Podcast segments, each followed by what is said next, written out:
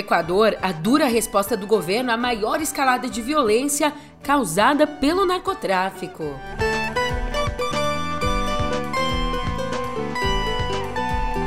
E aqui no Brasil, Lewandowski será o novo ministro da Justiça. Mas nesse episódio também tem espaço para a gente conversar sobre a chapa Bolos e Marta Suplicy.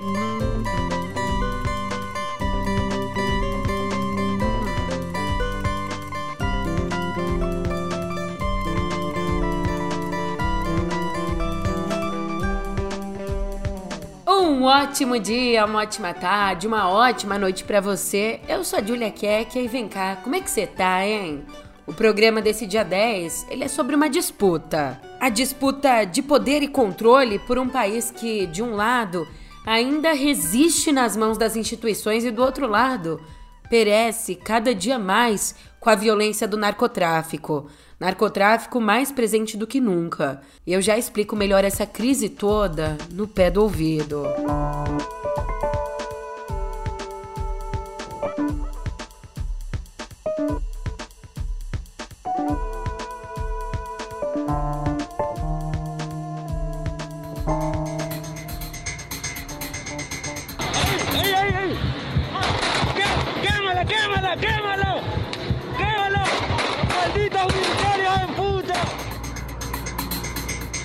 crisis estalló anoche cuando el terror e incertidumbre se apoderaron de Ecuador precisamente luego de que reos tomaron...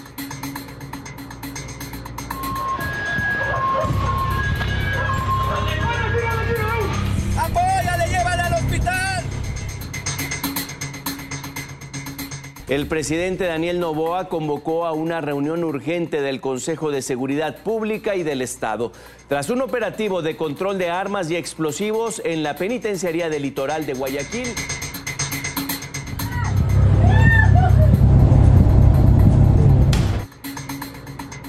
Nos últimos dias, o Equador tem vivido uma escalada de violência sem precedentes imposta por grupos criminosos ligados ao narcotráfico. Pra você ter uma ideia, só em 48 horas, várias cidades do país registraram invasões, explosões e sequestros. A TV estatal TC Television chegou a ser invadida por homens encapuzados e armados que renderam os funcionários e os colocaram no chão, inclusive quem estava ao vivo apresentando um jornal. Venham para cá, venham para cá. Al mate que se enchufa, mate. El mate tiene que enchufarse.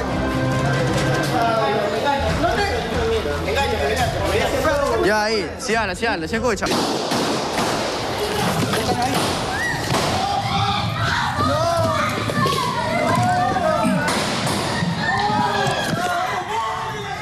Os jornalistas pediram socorro, pediram ajuda em grupos do WhatsApp.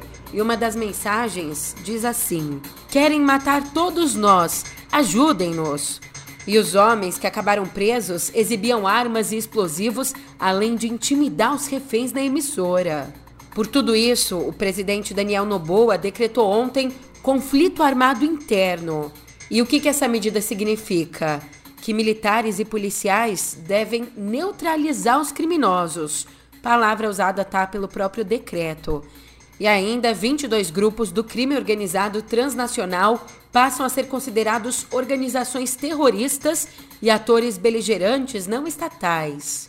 E essa resolução de conflito armado interno se soma ao estado de exceção que foi decretado na segunda, com uma duração de 60 dias, impondo um toque de recolher das 11 da noite às 5 da manhã. As aulas também estão suspensas em todo o país até o dia 12 de janeiro.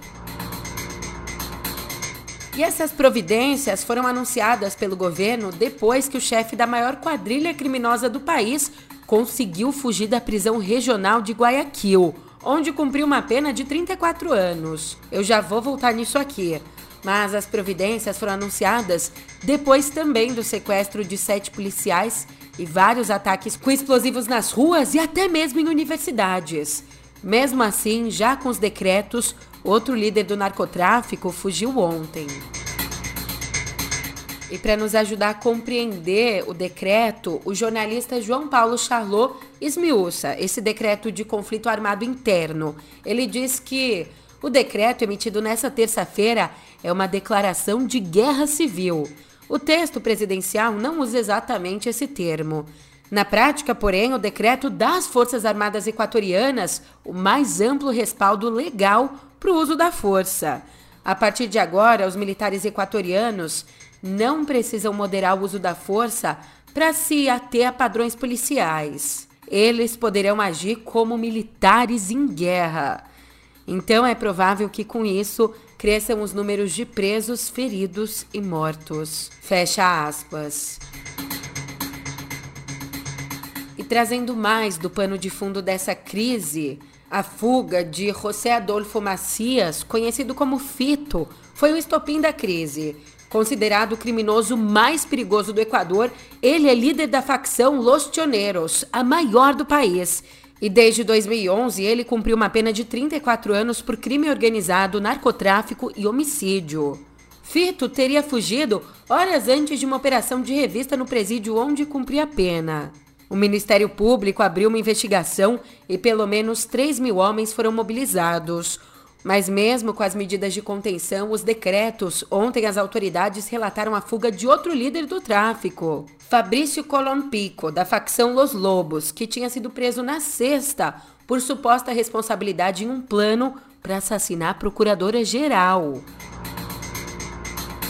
Localizado entre a Colômbia e o Peru, os maiores produtores mundiais de cocaína, o Equador deixou de ser uma ilha da paz para se tornar um palco de guerras drogas. O ano passado terminou com mais de 7.800 homicídios e 220 toneladas de drogas apreendidas, números recordes no país. Desde 2021, os confrontos entre presidiários deixaram mais de 460 mortos. E além disso, os homicídios nas ruas cresceram quase 800% entre 2018 e 2023, passando de 6 homicídios por 100 mil habitantes para 46.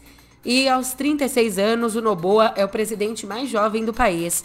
Ele chegou ao poder com a promessa de atacar os traficantes. Traficantes ligados a cartéis colombianos e mexicanos. Inclusive, ele foi eleito em outubro em um pleito marcado pela execução do candidato Fernando Villavicencio, que deixava um comício quando foi atingido. E eu já fiz um vídeo para o canal do Meio, um vídeo chamado Como o Equador se tornou antro do narcotráfico na América Latina explicando exatamente isso. Se você quiser achar, tá lá no YouTube do Meio. No meu quadro Meio Explica. Agora que o jabá tá feito, a gente vai aos Estados Unidos.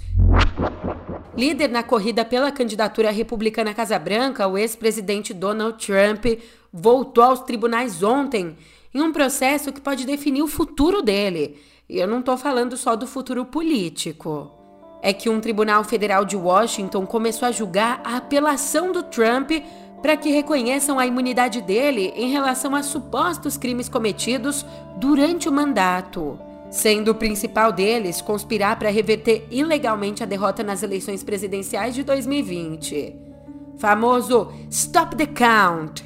Por um lado, os advogados do Trump alegam que a ausência de imunidade abriria uma caixa de Pandora permitindo que presidentes fossem processados por iniciar guerras ou dar informações falsas ao Congresso. Mas, como Trump presente no tribunal, os juízes expressaram ceticismo em relação às alegações de imunidade.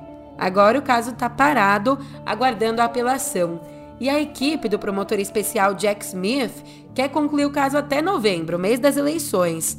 Mas é certo que, perdendo na apelação, a defesa do Trump vai recorrer à Suprema Corte, que é controlada por ultraconservadores.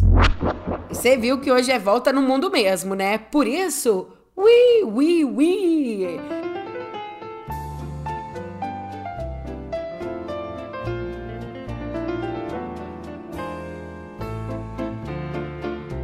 Depois de 20 meses, a Elizabeth Bourne renunciou ao cargo. Mas no dia seguinte à renúncia, Gabriel Attal, de 34 anos, foi nomeado primeiro-ministro da França pelo presidente Emmanuel Macron. E assim o Attal, que era ministro da Educação, se torna o premier mais jovem da história moderna do país.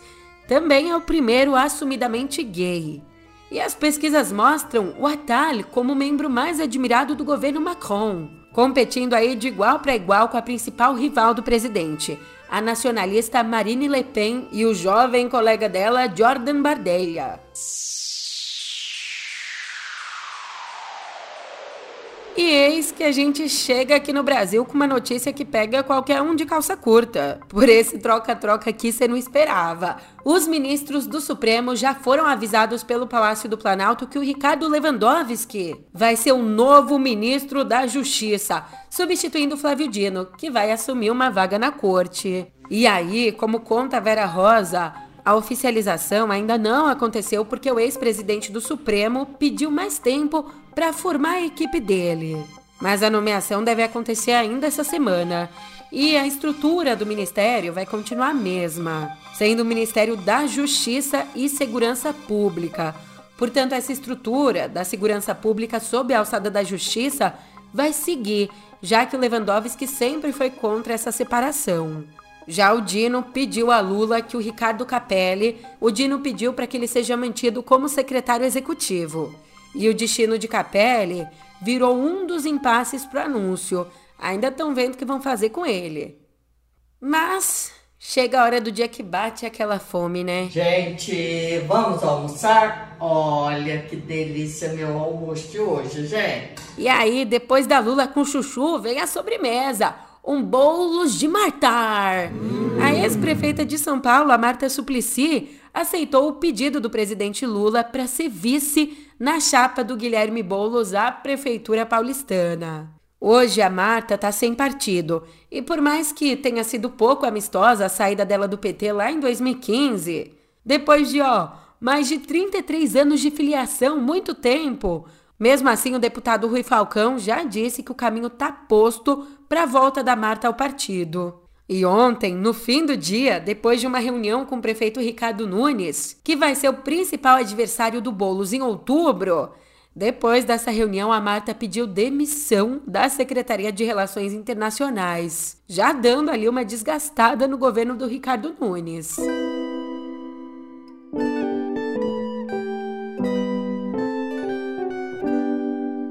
2023 foi o ano mais quente já registrado. Isso foi o que nos mostrou o relatório divulgado ontem pelo Observatório Copérnicos, ligado à União Europeia.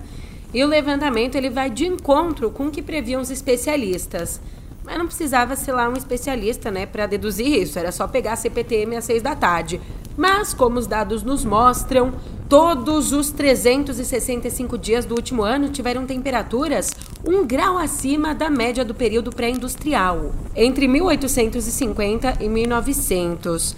A gente usa, para você entender, a gente usa esse período como referência porque foi a partir dele que começou a larga emissão de carbono pela ação humana.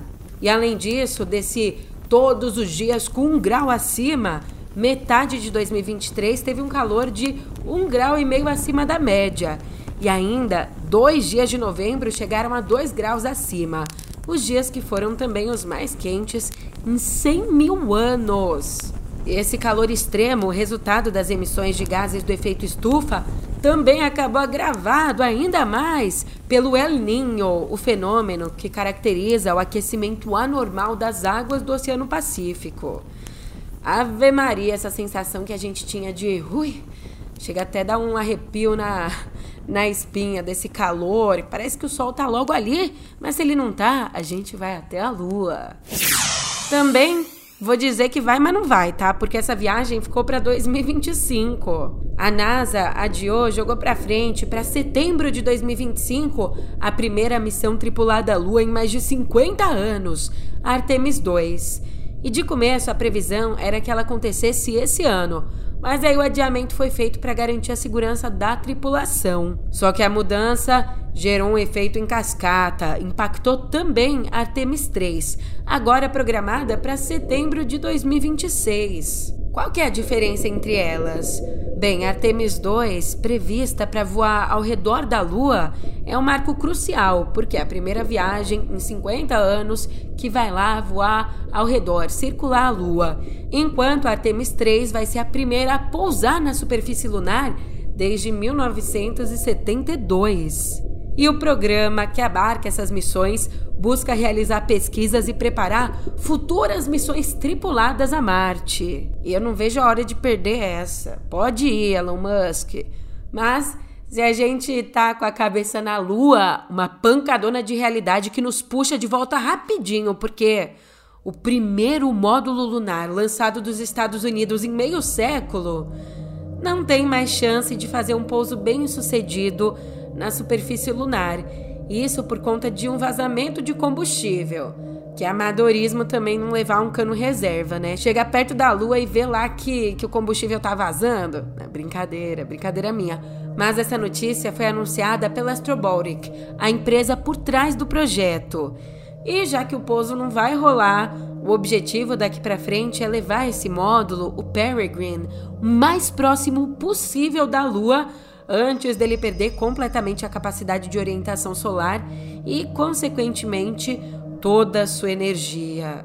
Não dá para pousar na Lua, então a gente pousa na Coreia do Sul, onde o bicho tá comendo, mas não tão comendo o bicho porque uma das mais famosas e também uma das mais polêmicas comidas da gastronomia coreana pode estar tá com os dias contados. Adoro esses sucos veganos é que ontem o parlamento da Coreia do Sul aprovou uma lei proibindo o abate de cães e o comércio da carne de cachorro, por mais que o consumo, tá, o consumo não seja criminalizado. Esse prato antes ele era super tradicional no país, mas agora a carne tem sido mal vista pelas novas gerações, que estão acostumadas a ter os cãezinhos, né, como bichinho de estimação. E os números confirmam isso. Uma pesquisa do Gallup mostrou que só 8% dos coreanos admitiram ter comido carne de cachorro no ano passado, enquanto que em 2015, 27% admitiram. E a nova lei só entra em vigor em 2027. Então, até lá, o governo prometeu apoiar fazendas, abatedouros, açougues e restaurantes especializados em cães para que eles consigam mudar de produto.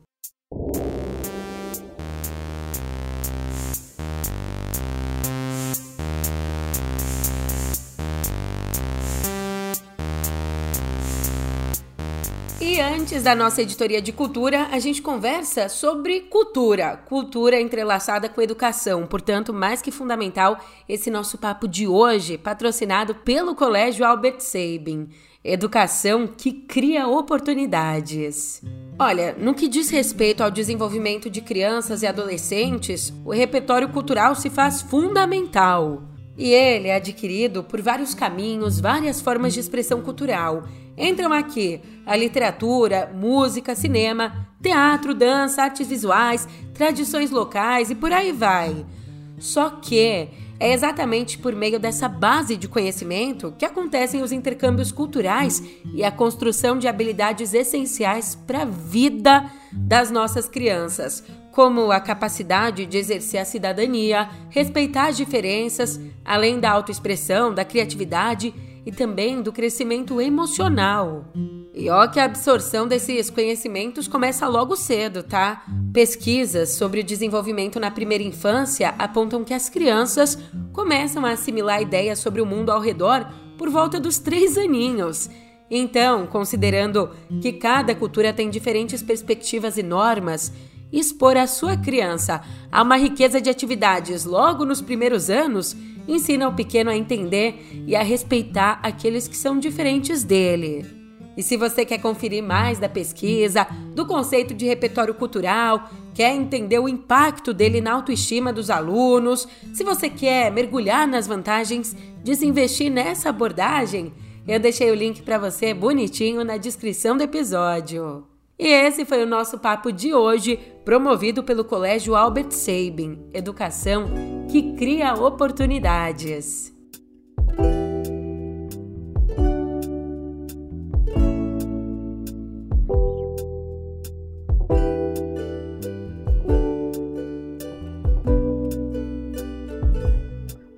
Só como o tempo passa. Nasceu ontem e agora o bebê Yoda já vai estrear nas telonas. John Favreau vai dirigir um novo filme de Star Wars intitulado The Mandalorian and Grogu. E o longa que vai entrar em produção esse ano surge vendo o sucesso da série The Mandalorian do Disney Plus. Série em que um caçador de recompensas, interpretado pelo Pedro Pascal, protege um jovem adorável alienígena chamado Grogo, vulgo bebê Yoda. A relação temporal do filme com a série ainda não foi esclarecida, mas também não foi nem esclarecido o calendário da Disney para o universo Star Wars. A gente não sabe de nada, tá? Ele só traz algumas estreias não especificadas, marcadas para 22 de maio de 2026, 18 de dezembro de 2026 e 17 de dezembro de 2027.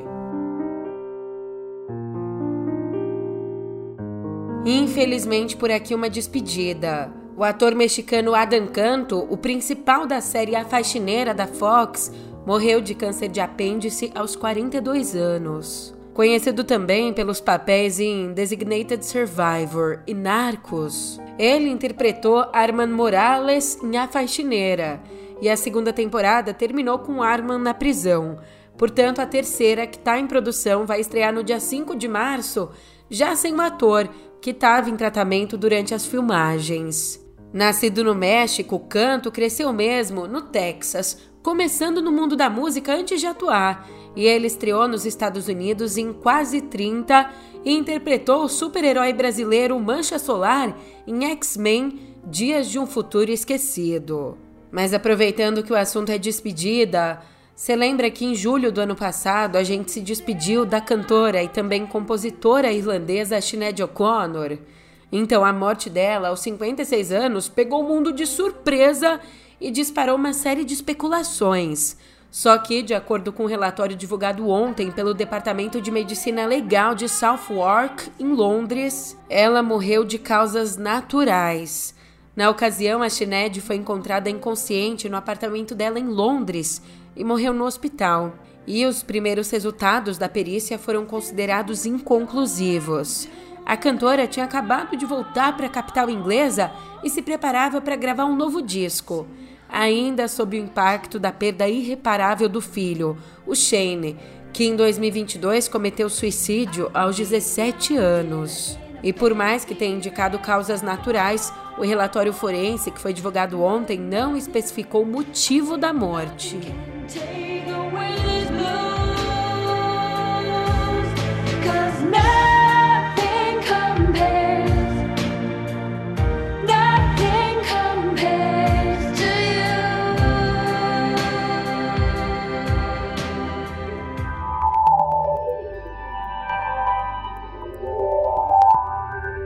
A Comissão Europeia anunciou ontem que vai investigar os investimentos da Microsoft na OpenAI, a criadora do Chat GPT. E o que motiva a investigação é a possível violação de normas europeias de concorrência. Então, por meio de um comunicado, a comissão informou que está examinando se o investimento, abre aspas, pode estar sujeito à revisão de acordo com o regulamento de fusões da União Europeia. Fecha aspas. E além disso, as autoridades vão analisar outros acordos envolvendo o mercado digital e desenvolvedores e fornecedores de inteligência artificial. Lembrando que nos últimos tempos, né, a OpenAI é a menina dos olhos da Microsoft, que já investiu bilhões na empresa e integrou as tecnologias da OpenAI em seus próprios produtos, como o Office e o Bing. O mercado estima que a Microsoft já investiu mais de 13 bilhões de dólares na OpenAI. Eita bolada! Mas passemos a CES 2024, onde não tem só bolada, tem também golaço, a maior feira de tecnologia do mundo, que acontece agora em Los Angeles. E nessa edição, a Intel se juntou à Dell, a HP, a Lenovo e a Microsoft para revelar computadores pessoais com inteligência artificial integrada. Olha, em uma coletiva da Intel, os executivos da empresa apresentaram notebooks equipados com processador Intel Core Ultra. E a chegada desses PCs marca o início de um super ciclo de atualizações, previsto para começar no segundo semestre desse ano. Aqui, os computadores trazem recursos como inteligência artificial generativa para produção de mídia, também tradução em tempo real de linguagem de sinais e fala. Cara, imagina o computador, o próprio computador já trazer tudo isso. Ah, e os PCs, é claro, também vão contar com o botão Copilot, a mudança mais significativa no teclado do sistema em 30 anos, desde que há 30 anos foi adicionado o botão Windows. Eu vou falar, mas você não vai acreditar. Sabe quem é que também dá as caras, até aqui na nossa editoria de cotidiano digital? A dona Taylor Swift, que até pode ter uma baita coleção de panelas Le Creuset, até eu teria se eu fosse a Taylor, mas ela não tá fazendo propaganda da marca em anúncios nas redes, não. E eu digo isso porque a Taylor é a mais recente vítima de deepfake. Ela tá aparecendo em anúncios falsos com os melhores preços de 2023, com até 100% de desconto nas panelas. Imagina! E aí, esse golpe usa a inteligência artificial para replicar os movimentos faciais e a voz da cantora, simulando uma chamada aos fãs para distribuição gratuita de conjuntos Le Creuset. Daí, ao clicar, a galera só tinha que pagar 9,96 dólares pela suposta entrega, o que resultava, claro, em cobranças mensais sem o produto chegar. Hey y'all, it's Taylor Swift here. Due to a packaging error, we can't sell 3,000 Le Creuset cookware sets, so I'm giving them away to my loyal fans for free. If you're seeing this ad, you can get a free Le Creuset cookware set today. But just a heads up, there are a few rules. You must live in the United States and you can only get one free kitchen set per household. All you have to do is click the button below and answer a few questions. These will only be given out until the end of the day today, so don't hesitate. Supplies are running out, so get yours while you can. Thank you guys for all your support. A marca negou envolvimento no golpe e aconselhou que se verifique a autenticidade antes de clicar. Inclusive, os legisladores americanos propuseram, tem pouco tempo, leis para minimizar esse tipo de dano. E para minimizar o dano da desinformação, você tem sempre no pé do ouvido. Pode contar comigo, mas não agora, porque agora eu tô indo nessa, tá? Mas a gente se vê por aqui amanhã. Obrigada pela companhia.